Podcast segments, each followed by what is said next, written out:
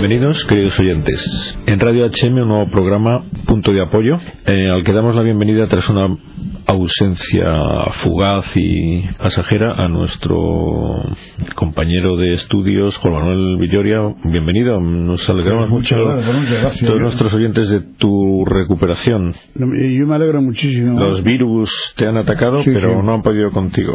Muy bien. Yo, yo me alegro no solamente porque los virus me hayan abandonado, sino porque me alegra mucho estar aquí con vosotros otra vez. Muy bien, muy bien. Gracias, Juan Manuel. Vamos a ver. Se trata, ya sabes, aquí de ser un punto de apoyo para nuestros oyentes.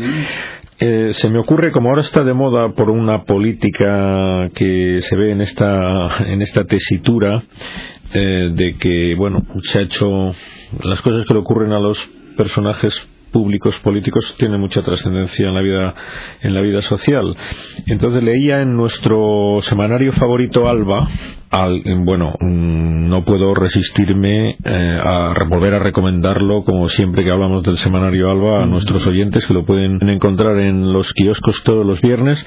No nos ganamos un céntimo ni Juan Manuel ni yo porque ustedes lo compren, es simplemente llevados de nuestro interés en serles de un punto de apoyo. Esto puede suponerles a ustedes un punto de apoyo porque vienen eh, entrevistas y artículos que nos pueden abrir horizontes. Y eh, estamos todos muy necesitados de que nos abran horizontes porque los, estamos en una época de, de, mucha pobreza, mucha pobreza espiritual y moral y necesitamos pues buscar como sea aperturas a esta situación porque si no podemos nos quedan X años de vida X y ese X es, un, es una magnitud muy limitada no sabemos cuántos van a ser pero en cualquier caso no, no más de 100 ¿eh? no más de 100 es decir que nos quedan pocos años y hay que aprovecharlos para no vivir en, en una burbuja cerrada sin horizontes eh, malgastar la vida en una palabra. Bien como decía, a esta política le han diagnosticado un cáncer y se ha puesto de moda pues la noticia de que una persona se entera de repente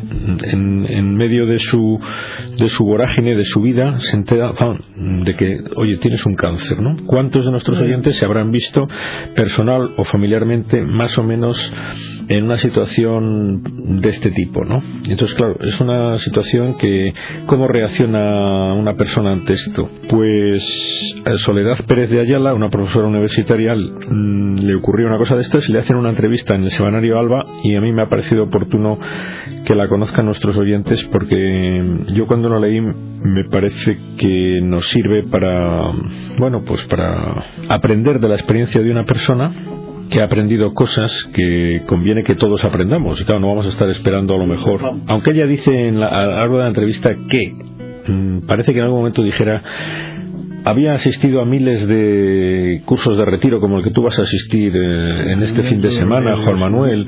Le habían dado muchísimas charlas de formación y resulta que no se había enterado de nada. Se entera eh, eh, cuando se enfrenta a una situación muy dolorosa y muy difícil. Entonces le viene mm, una sabiduría, una iluminación que hasta entonces no había tenido. Bien, pues sí, cada Dios, eh, como saben muchísimos de los que nos escuchan, tiene sus caminos, sus formas de hacernos caer de, del caballo a cada cual para conocer pues lo que tenemos que conocer en esta vida porque después ya no hay tiempo, ¿no? Dice así: La intuición fatal la tuvo desde el principio, aquel bulto no anunciaba nada bueno Tan segura estaba de lo que se le venía encima que el día que le diagnosticaron cáncer de mama, antes incluso de que el médico le dijera nada, Soledad bajó a la capilla del hospital y de rodillas lloró y rezó, ayúdame. Ese fue el comienzo de esta historia. El final se verificó con la muerte de Soledad, el pasado día 13. Por el valor de su testimonio reproducimos la entrevista publicada en este semanario Alba en mayo del 2008. Pregunta el periodista. ¿Se reveló cuando le confirmaron sus sospechas? Contesta. Al principio me dijeron que no me preocupara, que terminaría curándome. La rebeldía, si puede hablarse de rebeldía, vino después, cuando me anunciaron que tenía metástasis y que eso ya no se curaba. ¿Por qué el conato de rebeldía? Porque pensaba, mi marido saldrá adelante, pero mis hijos, ¿quién cuidará de mis hijos? Lo sigue pensando ya no. Ahora pienso que si algo me pasara, Dios se hará cargo de ellos. ¿El cáncer es una maldición? le pregunta el periodista. Es una enfermedad de la que Dios está sirviendo para darme un abrazo muy grande, para que experimente su amor y trate de transmitirlo a los demás, para que sea más feliz, para que viva la vida de forma real. Antes no lo hacía. Quizás les daba más importancia a las cosas que a Dios, aquel que nos ha hecho y hacia el cual tendemos. Le pregunta el periodista, ¿que tendemos hacia él no lo sabía ya? Sí, bueno, me lo habían dicho, solo que es ahora, con la enfermedad, cuando lo he interiorizado. ¿Qué más ha interiorizado? Que cualquier cosa, si se hace con amor, da gloria a Dios. Tiene gracia, ¿no? ¿Qué? le pregunta el periodista. Veinte años haciendo los ejercicios espirituales de San Ignacio y me han tenido que atar a una camilla para comprender su principio y fundamento, que consiste en que el hombre es creado para alabar, reverenciar y servir a Dios y mediante eso salvar su alma. Y las otras cosas son creadas para ayudar al hombre a conseguir tal fin. Tener que sufrir para hacer suyo ese pensamiento no pone en solfa la formación religiosa. Para nada. La belleza de esa educación que yo recibí en casa y en el colegio es que te anticipa los grandes temas, aunque sea el sufrimiento el que te dé la luz para comprenderlos. Entonces es el sufrimiento una buena escuela de oración. Es la escuela de oración.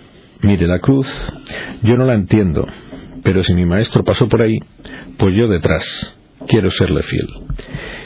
Esa cruz, ¿quién le ayudará a llevarla? La Virgen. ¿Por qué ella? Porque es madre y sé que se hará conmigo lo que yo con mis hijos cuando tienen un problema que no puedo solucionar. Abrazarlos también porque soy congregante mariana desde hace años. Eso es jugar con ventaja, ¿no? Es un chollazo, te consagras a ella y ya sabes que se ocupará de ti en todo momento. Otra cosa que dice haber descubierto o redescubierto son los salmos, sobre todo el 62 que rezo casi sin parar, y te alabarán mis labios. También en las sesiones de quimio, las aprovechaba para hacer oración. Sí, le decía a Dios, bueno Señor, tú sabrás y era fantástico porque me entraba la risa. ¿Han sido sus momentos de oración más intensos? Yo creo que fueron los del hospital. ¿Han sido sus momentos de oración más intensos? Le pregunta el periodista. Yo creo que fueron los del hospital cuando estuve internada. Allí sola fue cuando me enfrenté cara a cara con la enfermedad. ¿Tiene miedo a la muerte? Ahora mismo no. Al revés, me parece un momento de encuentro. ¿Cómo se lo imagina? Se nos ha dicho que ni ojo vio ni oído oyó lo que el Señor tiene preparado a los que le aman. Por eso me empeño tanto en amarle. Reza para un milagro. Vivir más cerca de Dios, eso es ya un milagro.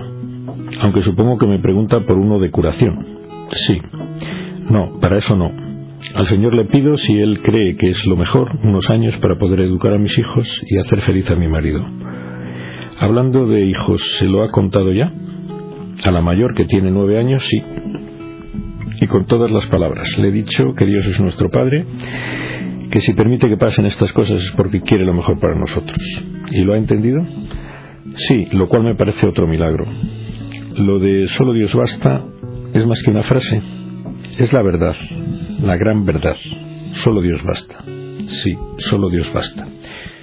Bien, pues estas palabras me parecían muy importantes porque son las de una persona que ya no está fingiendo, que ya no está exponiéndonos una, una clase, aunque él ya era catedrática o profesora universitaria, ya está hablando de, de, de, una vivencia interior mm, bueno extraordinaria de una persona que sabe que se va a morir que, mm, que ha descubierto Mm, mediante ese choque del sufrimiento tremendo de enfrentarse con la muerte, ha descubierto, como nos dice aquí, pues verdades que habían sembrado en su corazón, pues la formación religiosa en la escuela y en la familia, y que eh, la luz del momento del sufrimiento las hace resplandecer y, darle sentido pleno a lo que mm, podría verse desde el punto de vista humano como una desgracia solamente, ¿no? Esto es, lo, esta es la gran diferencia. Eso te iba a decir yo, es que mm, mientras estabas leyendo la entrevista esta, que es ejemplar y, y modélica y que ojalá nos, nos sirva para todos, pero no es una situación angustiosa, siempre estamos hablando de muerte, de enfermedad, de angustia, de, soportar el, dolor, de aceptar la desgracia, de, pero es que nunca nos vamos a reír, es que nunca va a haber alegría en nuestra vida, por ejemplo, o sea, como cristianos, porque esta mujer sí se ve que lo ha encontrado ahí, pero siempre tiene que ser desde la angustia, desde la, no puede ser nunca desde la felicidad, no puede, siempre tiene que ser la enfermedad, el dolor, eh, la muerte, eh, lo que nos lleve a Dios. Pues mm, yo creo que yo creo que eso tú bien sabes, como hemos dicho hace un momento, que Dios se sirve de lo que él quiere para llevar a una persona al conocimiento de la verdad, al conocimiento de Dios. Entonces habrá casos de todo en esta vida y los seguirá viendo. Pero lo que parece que es una constante es, y lo que podemos aprender de esta entrevista, es el inmenso fruto que tiene el sufrimiento, que no es un mal como lo ve la sociedad actual, no es una desgracia, no es algo ante lo que tenemos que huir, no es el peor del... Bueno, pues ahora mismo si algo es el enemigo número uno de cualquier persona de nuestra cultura y civilización es el sufrimiento, ¿no? Es decir, que no, que no sufra, es lo que te dicen los familiares cuando un paciente cae enfermo o se va a morir, que no sufra, no, no te no dicen que sea feliz, ¿no? que no sufra. Con tal que le quites el sufrimiento. Entonces este es un gran error de nuestra cultura, de nuestra mm. sociedad. Eh, el sufrimiento no es malo. El otro día escuchaba las palabras de un sacerdote, San José María Escribá, en una tertulia en Argentina. Tuve oportunidad de oír una grabación de una reunión masiva con padres y madres argentinos y volví a repetir esto mismo. El sufrimiento es bueno. Amad el sufrimiento, decía allí a la gente. Y todo el mundo se quedaba claro. esto yo decía, ahora mismo, ahora mismo, si esto lo dijera dirían, este sacerdote está loco. Sí. Vale, muy bien, no está loco. Está diciendo una gran verdad que se puede malinterpretar y se puede tergiversar en los que quieran, lo tienen fácil, lo acusarán de está ocurriendo, puede estar ocurriendo en estos momentos, ¿no?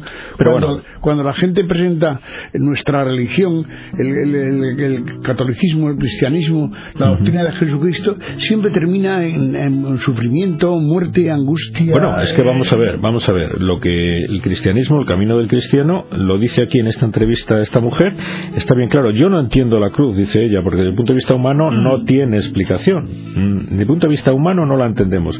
Pero por ahí fue mi maestro y yo lo sigo. Punto. Esa es la postura que esta mujer nos transmite y es la postura, la única postura para entender el sufrimiento. Es decir, la única postura para entender el sufrimiento es Cristo. Es decir, que Cristo aceptó, abrazó el sufrimiento, abrazó la cruz es la liberación de la esclavitud espiritual del hombre y nosotros la queremos en tanto en cuanto Cristo, nuestro modelo, nuestro maestro, al que queremos como cristianos, lo ha querido para nosotros. Y cuando una persona le diagnostican una noticia de este tipo, dolorosa, de sufrimiento, nadie la puede considerar, bueno, pues eso, a todo el mundo desde el punto de vista humano le desgarra, le duele, le, hace sufrir, pero mm, no es una desgracia. Es decir, ahí Dios le está esperando y ahí puede encontrar lo que anda buscando por otros medios como loco a lo largo de toda la vida sin, conseguirlo, sin conseguirlo. Entonces ese es el gran tema, es decir, la gran, quizás la gran lección que se puede sacar de esta entrevista con esta mujer, que el gran shock de encontrarnos con una situación tremendamente dura de sufrimiento es eh, que no, que no está todo perdido, que no es una desgracia mm, intrínseca, eh, es una situación de sufrimiento en la que Dios nos espera.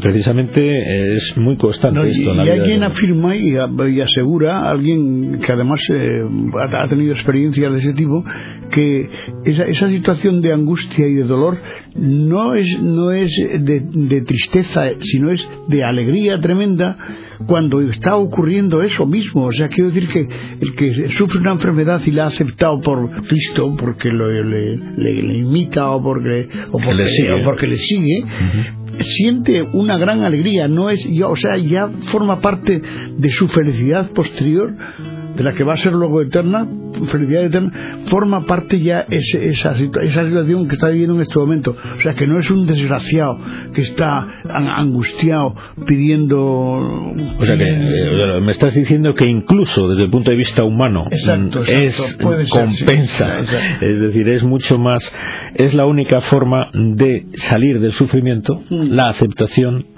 eh, por este motivo, por este motivo teológico, espiritual. Sí, claro, claro, porque es que si no, si, no hay otro. si tienes otro tipo de motivación no, te va a llenar, no, te va a producir ninguna otra, no. te va a producir lo que tú estás diciendo, la satisfacción, la felicidad que puede encontrarse en este mundo incluso en situaciones de tremendo sufrimiento. pero ¿cómo ese hombre puede ser feliz con, esa enfermedad que tiene o con esa situación en que se encuentra en este momento? Pues puede ser feliz porque lo ha aceptado precisamente por eso. Y esto no está reservado a personas mm, pues especialmente dotadas. y además es, una cosa a la que estamos llamados todos, todos, porque todos nos vamos a encontrar tarde o temprano en la vida con situaciones de sufrimiento. Es decir, si hay alguien que piensa que es va a librar, pues el pobre se va a llevar una gran desilusión porque se va a encontrar con que no, que en esta vida va unido necesariamente el vivir con el sufrir. Y precisamente también eh, se puede ampliar la cosa. El querer, el amor, nos hace también eh, exponernos a, situaciones de sufrimiento porque nos amplía nuestra sensibilidad. No, amplía nuestra sensibilidad, amplía nuestra, mm, nuestro cariño hacia los demás y nos hace cargar con el sufrimiento de otras personas. ¿no? Bueno, pues esto sería un poco la entrevista con esta buena mujer, mm, Soledad Pérez de Ayala, la que ya estará, como nos decía en la entrevista un poco antes de morir, eh, decía mm, que, que le parecía un momento de encuentro y que ni ojo vio ni oído oyó lo que el Señor tiene preparado para ella, para los que le aman, decía ella antes de morir. Con lo cual, seguro que ya está eh, disfrutando y viviendo mm, en plenitud de, de, esa su esperanza. Y bueno, pues es una más de las que superaron la prueba. Está ya esperándonos a los demás que tenemos todavía que dar el do de pecho, ¿no? Cada cual en su, en su momento pero esa es nuestra ilusión, el seguir por la misma senda que siguió esta mujer y no por la senda, bueno, pues que nos puede ofrecer, como digo, otras propuestas de la cultura actual, que es este el, hedonismo, el buscarte a ti mismo, busca el placer, después no hay nada. la, salud total, eh, a lo que lleva eso, importante, ¿no? A lo que lleva eso, salud, el dinero, lleva a la desgracia, a la, a la angustia, a la insatisfacción, el no encontrarle sentido a nada en la vida, el estar pendiente de uno mismo, ¿no? Que, que es casi imposible que eso te lleve a la felicidad, porque el rechazo, el rechazo a Dios, exacto, y como consecuencia la pérdida de la vida eterna o una vida eterna separado de Dios, que es el colmo del sufrimiento, es decir, prolongar la vida terrena con la mm, ausencia de Dios en la vida eterna. Me dices que, que falta Se poco tiempo. el tiempo. Pues realmente yo tenía otra otra noticia que dar sobre una sobre una pareja cuya foto veo aquí en el periódico, una pareja de jóvenes con una cara de felicidad tremenda y tienen en sus brazos un niño con, con deformidades, recién nacido. Mm. Otra de las situaciones de las que hoy día se huye de una manera brutal y tantas mujeres están dispuestas a, a eliminar a esos niños antes de nacer incluso porque no quieren cargar con los cuidados y el sufrimiento, entre comillas, de, cuidar a niños así, que vienen mm. enfermos, que vienen enfermos, bueno, por una enfermedad que contraen durante el desarrollo intrauterino, como podemos desarrollar otra enfermedad durante el desarrollo extrauterino, los que, bueno, los que tuvimos la gracia o la suerte, porque Dios lo quiso de nacer sanos. Bueno, pues esta, este joven matrimonio cuenta aquí su experiencia de 99 días que vivió su hijo y vivieron muy felices, les produjo una intensa satisfacción y felicidad el haber tenido ese hijo y el haber disfrutado de su vida durante esos cortos 99 días lo cuentan aquí, es una delicia el poder eh, leerlo, pero lo tenemos que dejar para el siguiente programa, pero no está mal que quede así la cosa porque así a lo mejor enganchamos a alguien para que escuche el próximo programa, ¿no? Estará diciendo, ay, yo no me puedo perder la historia de los la 99 globos la segunda parte. que anunciaron la semana pasada en el programa de punto de apoyo, con lo cual atentos que el próximo programa leemos la historia de esta joven pareja feliz que cuidaba a su niño durante 99 días. Pero que estaría muy relacionado con el, tema que, tratabas anteriormente, de que, leías de la carta esta de, la enferma, ¿no? Que es también, pues, cómo es la aceptación de estos padres de, esa situación que en principio puede ser, pues, tremendamente angustiosa, ¿no? Tal y como la sociedad en ese momento. Elegir, elegir la vía del, del cariño mm, incondicional a, mm. a, los hijos, sean como sean, como mm, elegir la vía de la aceptación y no del no de la renuncia amarga. En, los dos casos aceptación por, por, una, por una razón, que es no, aceptación por el seguimiento del, del maestro, ¿no? Como dice en algún momento. Sí, aunque supongo que es más fácil lo del caso de los padres que, ah. porque el amor a un hijo mm, a un enfermo es también muy natural, es decir, que no necesitas a lo mejor lo que se necesita para aceptar una situación ya claramente mm, bueno dura y, y, que no se le ven paliativos como es amar el, sufrimiento de una, enfermedad, ¿no? Es decir, que no le encuentras ahí nada. Esto es distinto, mm, tiene su peculiaridad y por eso también es importante escuchar a estos padres las motivaciones que le llevaron a, aceptar. Eso te iba a decir, que es buscar qué motivaciones pudo llevar a estos padres a, aceptar esa situación con, alegría, ¿no? Y a, entregarse a esa, a entregarse a esa criatura, ¿no? Pero llevarlo con, con alegría, ¿no? Hombre, entregarse seguro que sí, se entregaron durante esos 99 días pues plenamente en su cuidado, ¿no? Y esta es una foto que es una pena que esto sea una radio y no una televisión porque la foto merece la pena verla, ¿eh? verla pero no sé, yo no me encuentro en condiciones de pues transmitir una foto por la radio, no sé tú. No, lo que puedes hacer es eh, volver a repetir otra vez que se acerquen al periódico Ah, es cierto, el periódico Alba, oye, que, fácil, ahí es donde está la fotografía, ¿no? De la semana del 18 al 24 de febrero de 2011, pero claro, esto de Alba pues no tendrá opción todo el mundo a, disponer de él, pero el que lo tenga lo tiene a su alcance el poder ver la fotografía además de leer el artículo en el periódico. Muy bien, pues entonces lo dejamos así, Juan Manuel. Me parece muy bien. Y nos despedimos de nuestros oyentes agradeciéndoles su atención. Hasta el próximo programa. muchas gracias.